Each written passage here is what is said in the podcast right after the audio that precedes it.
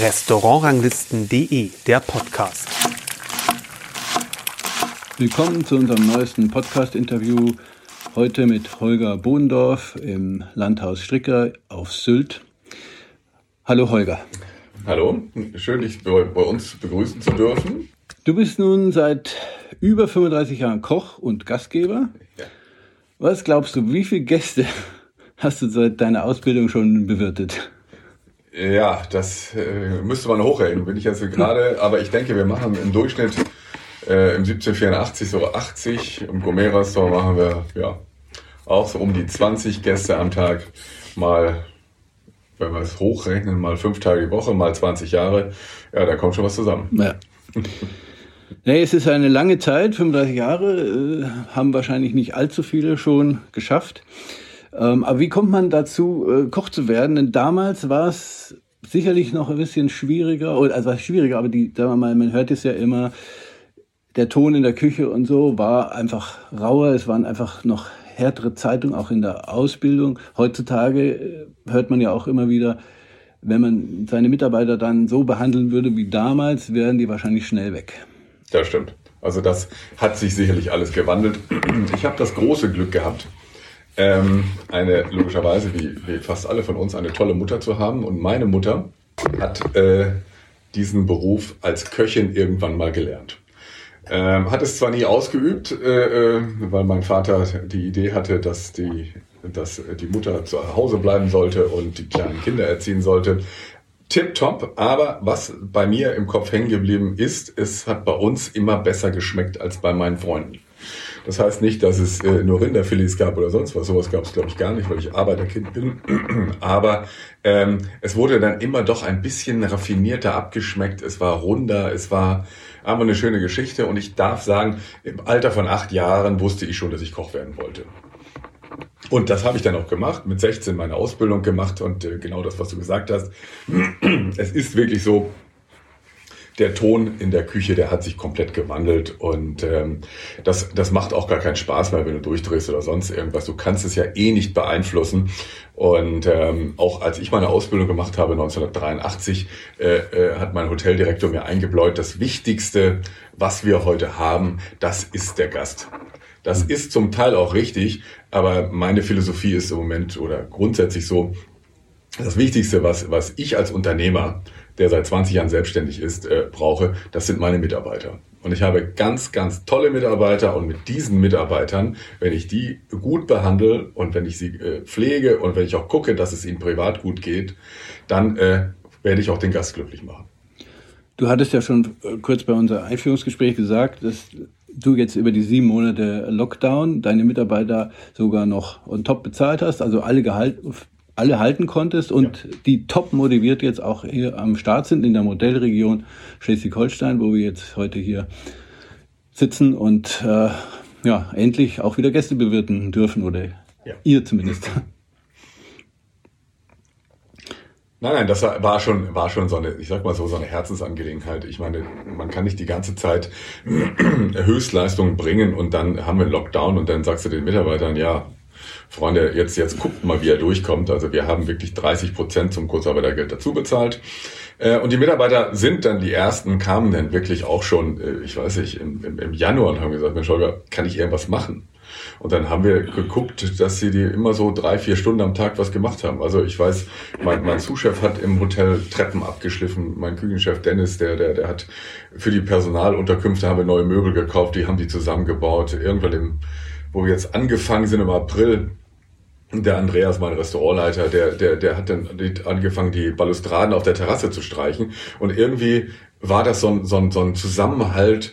Und deswegen hat es uns auch äh, so gut getan, dass wir wieder aufmachen durften. Aber es war auch ein, ein, ein, ein ganz, ganz toller, äh, ja, es war eine gute Stimmung im Haus, äh, weil alle gesagt haben, okay, jetzt dürfen wir endlich wieder. Aber dadurch, dass sie alle auch früher da waren, äh, ja, waren wir in irgendeiner Weise in verschiedenen Abteilungen, sicherlich nicht alle zusammen, aber es waren so kleine Kohorten, wo man gesagt hat, okay, äh, ihr dürft euch auch treffen. Ich will nochmal zurück auf deine Anfänge. Du kommst ja eigentlich von der Ostsee, ja. bist jetzt aber schon lange Zeit an der Nordsee. äh, bist auch noch einen Umweg über Bempflingen, Zürich. Ja. Ähm, wie kam es dazu? Na, ich, ich durfte meine Ausbildung in Timmendorfer Strand machen. Äh, das war, ja, wie sage ich das, eine, eine klassische Hotelausbildung. Und meine damalige Lebensgefährtin, die kam aus diesem schönen Ort Bempfling. Und sie hat immer gesagt, lass uns da mal hingehen. Und ja. kuriosesterweise muss ich sagen, gab es dort bei einem äh, 800 Seelendorf ein Restaurant mit einem Michelin-Stern. Und das war die alte Krone. Und der Werner Veit, der Eigentümer, der hat mich letztendlich unter seine Fittiche genommen. Und ich habe dort im Prinzip eine zweite Ausbildung gemacht und habe dann da reingeschnuppert in diese Art Sternegastronomie. Und äh, die Station danach, nach zwei Jahren Bempfling, war denn wirklich äh, Sylt. Und es war kurioserweise auch das Landhaus Stricker mit Herrn Stricker. Und äh, was mich sicherlich sehr, sehr geprägt hat, weil Herr Stricker war eine wirkliche Persönlichkeit äh, in Deutschland zu der Zeit 1989. Und äh, ja, das war nur geplant für eine Sommersaison. Das hat auch funktioniert. Aber danach ging es nach Hamburg, dann Zürich und ein bisschen weiter. Und irgendwann äh, habe ich damals dann gesagt, äh, ich geh, möchte wieder dahin gehen, wo es mir am schönsten war, wo es mir am besten gefallen hat.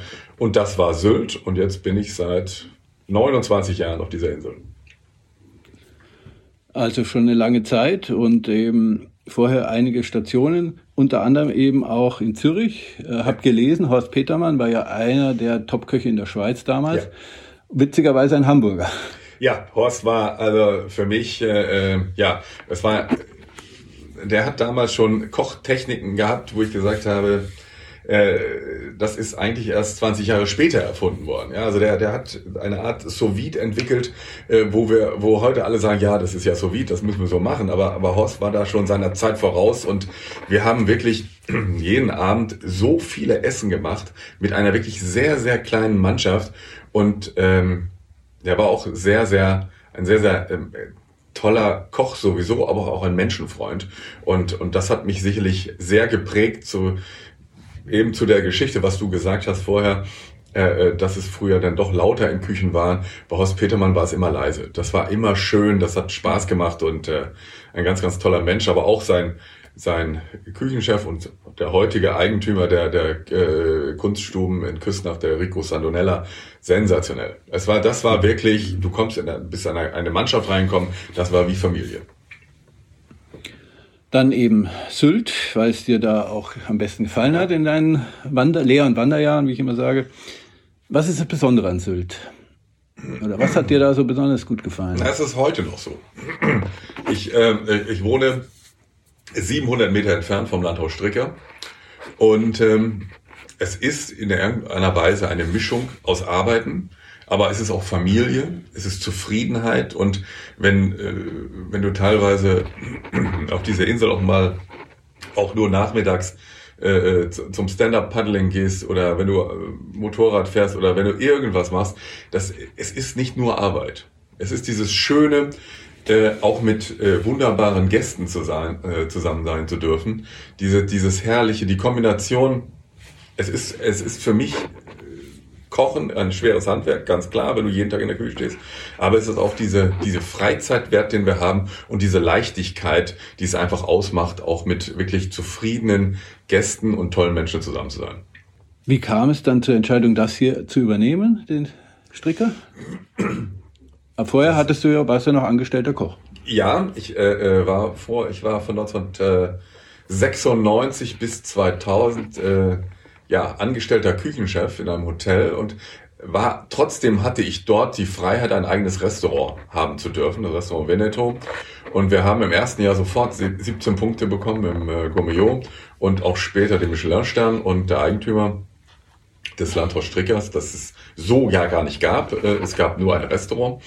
Ähm, also Herr Stricker hat verkauft 1996 und der jetzige Eigentümerfamilie kommt aus Aschaffenburg aus der Tankstellenbranche, hat mich einfach gefragt, hast du Lust dazu, irgendwie bei mir zu kochen? Da habe ich gesagt, ja, so kochen, äh, ja, na, ja, jein, äh, äh, weil ich hatte einen tollen Job. Ich war sehr zufrieden. Und auch hatte einen tollen Hoteldirektor, äh, mit dem ich da wirklich, äh, mit dem konntest du Pferde stehlen. Ganz tolle Geschichte, aber Wir haben dann nachgebessert und der Eigentümer vom Landhaus Stricker hat gesagt, okay, komm, dann kannst du alles machen, du kannst das komplette Hotel machen und, und das war der, der, der ausschlaggebende Punkt, eben, dass ich eben Option auf Pacht hatte und bin jetzt äh, seit 13 Jahren Pächter vom Landhaus Stricker. Und äh, das ist doch, glaube ich, die, die schönste Geschichte, wenn man viel arbeiten darf, dass, dass du eben dann auch Eigentümer bist. Hm. Für sich selbst arbeiten. Ja, herrlich. Am Anfang oder äh, dein Küchenstil wird sich auch etwas geändert haben in diesen 35 Jahren sowieso, aber auch als du selbstständig und eigenentscheidender, selbstentscheidender Küchenchef warst, hast du vielleicht damals noch mehr Französisch gekocht oder war das schon immer so ein Sylter-Einschlag oder, oder ja, erzähl mal ein bisschen, wie du. Als wir, als wir das Konzept gemacht haben, also sicherlich meine erste Küchenchefstelle, die hatte ich in Kampen. Ähm, und da habe ich letztendlich das, wie jeder von uns das gemacht hat, äh, das gekocht, was meine Lehrmeister mir beigebracht haben. Mhm. Dann äh, habe ich dieses Konzept mitgenommen in das Zweitrestaurant in, in, nach Wenningstedt und dann haben wir uns Gedanken gemacht, 1996, was für eine Art Küche ähm, man denn machen sollte. Und äh, mein, einer meiner Lehrmeister, äh, äh Herr Wolfgang Staudenmeier aus Dajani, der, ich glaube, dem haben die Ohren gerasselt. So oft habe ich den angerufen und habe immer gesagt, Mensch, Wolfgang, wie soll ich denn kochen und was meinst du denn? Und von ihm, von Wolfgang Staudenmeier, stammte auch der Name des Restaurants Veneto. Dieser Wind äh, über dem äh, über Venedig. Und ähm, dann haben wir eine Küche entwickelt zusammen und die war mediterran. Heute ist, ist weiß ich nicht, gibt es Franchise-Konzepte, die sind mediterran. Mhm. Äh, aber damals, 1996, äh, war es einfach so mediterran hat so gar keiner gekocht. Das war so eine ganz andere Richtung.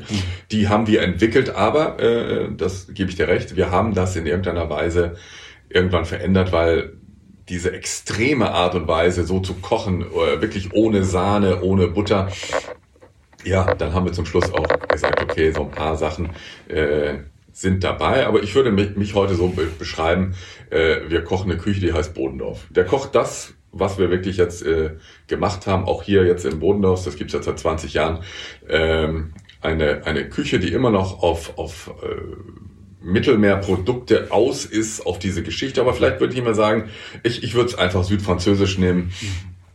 Und äh, aber auch sicherlich äh, keine Klassiker. Wir sind vielleicht ein Restaurant, was keine Klassiker hat. Wir kochen jedes Jahr einen eine hoffentlich eine, äh, eine, eine Weiterführung des letzten Jahres und gucken, dass wir uns jeden Tag verbessern. Sicherlich auch zusammen mit meinem Küchenchef, dem Dennis Brühl, der wirklich ein, ein, eine fantastische Unterstützung ist und äh, eine tolle Mannschaft führt.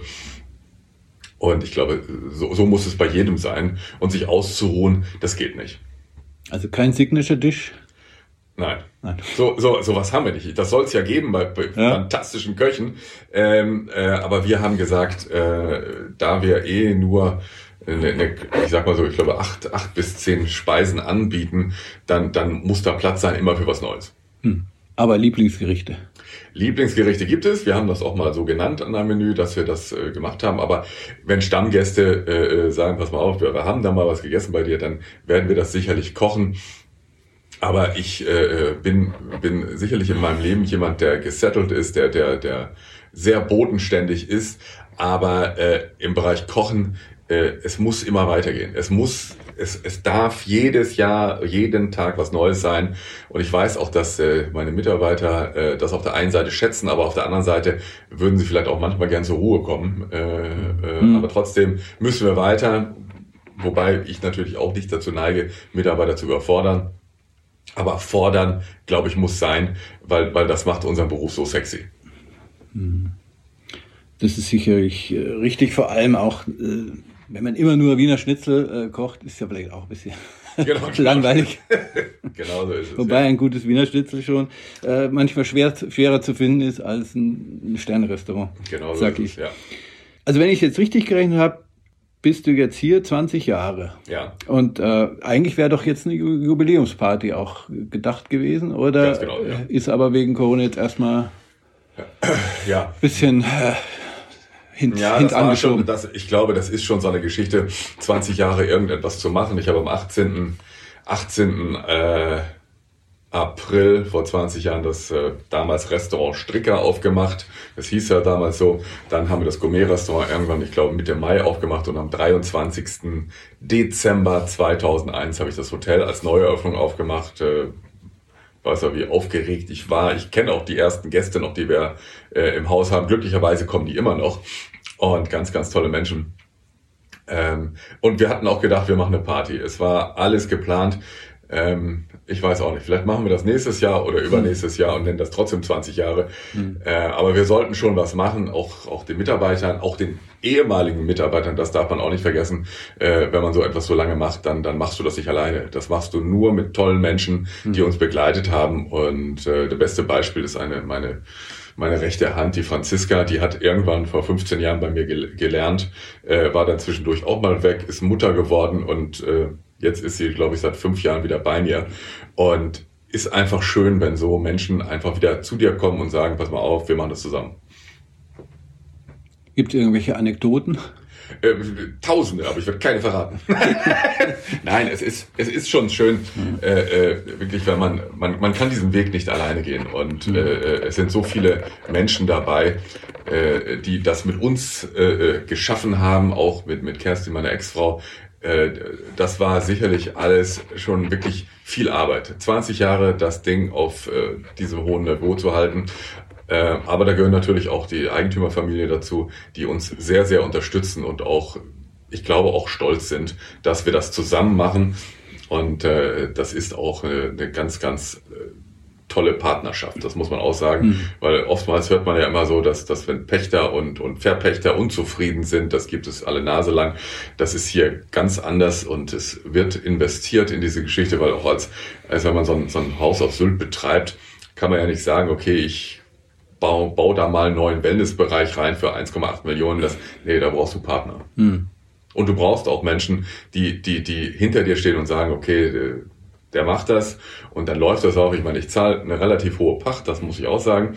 Aber unterm Strich ist es für beide Seiten, glaube ich, äh, eine spannende Geschichte. Du bist ja, sagen wir mal, etwas bekannter als manche Sterneküche, weil du ja auch schon ein paar Kochshows hattest, also im Fernsehen aufgetreten bist. Äh, jetzt nicht so vielleicht so täglich, aber doch ab und zu. Ich frage mich immer, oder einfach mal eine Frage so an den Insider, ähm, Gastgeber und Fernsehkoch. Funktioniert das? Weil man muss ja hier am Gast eigentlich schon vor Ort auch sein, um die Seele des Hauses auch irgendwie zu präsentieren, sage ich immer als Chef und auch vielleicht als Koch. Aber im Fernsehshows ist man vielleicht doch auch zwei, drei Tage gebunden und weg von der Insel. Ja, du hast, du hast komplett recht und deswegen äh, habe ich das immer sehr sorgfältig ausgewählt.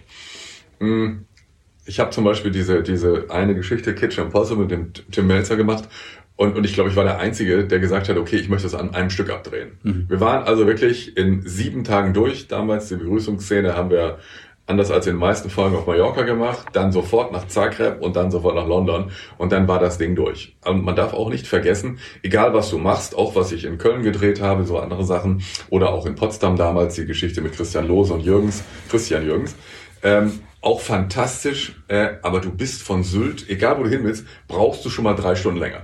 Und bis du dann irgendwo fliegst, und deswegen habe ich auch gesagt, ähm, ich, ich möchte mir das sehr sorgfältig aussuchen, was ich im Fernsehen mache. Tägliche Formate kämen gar nicht in Frage, aber äh, ist auch nicht so die Geschichte, wo ich Lust zu hätte. Und ich bin mit dem, was ich gemacht habe, sehr sortiert, ausgewählt, sehr, sehr zufrieden. Und jetzt während Corona habe ich alles abgelehnt, äh, aufgrund einer Autoimmunkrankheit meiner kleinen Tochter, die ist jetzt, äh, wird jetzt sechs, äh, und da geht Familie vor. Hm. Fernsehen kann ich vielleicht immer noch machen und, hm. oder vielleicht auch nicht. Aber das, was du gesagt hast, ich, man muss vor Ort sein und auch ganz strenge Regeln. Äh, mein Gourmet-Restaurant ist wirklich äh, geschlossen, wenn ich nicht im Hause bin. Ansonsten hm. finde ich, ist da die Glaubwürdigkeit. Gastgeberinnen, wie gesagt, äh, habe ich zwei Stück, äh, äh, Kerstin und Vanessa, die kümmern sich darum, dass der Gast zufrieden ist. Ich bin dann irgendwo mal da.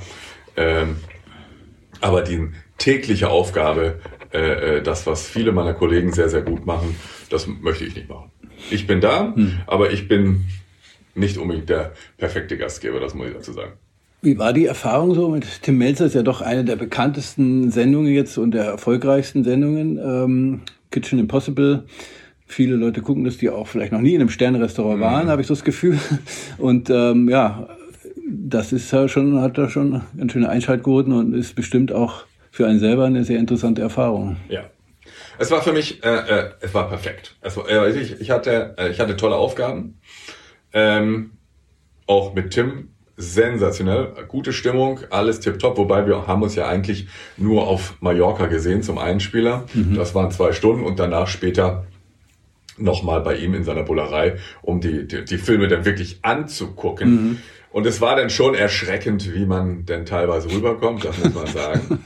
äh, aber es ist, ist perfekt, ja. Es hat also für mich einen Riesenspaß gemacht. Ähm, man hat äh, ja auch gesehen, wie verzweifelt ich war. Äh, ich war wirklich verzweifelt. Das, das, das, ich hatte eine Idee im Kopf in London und habe sie komplett vergessen.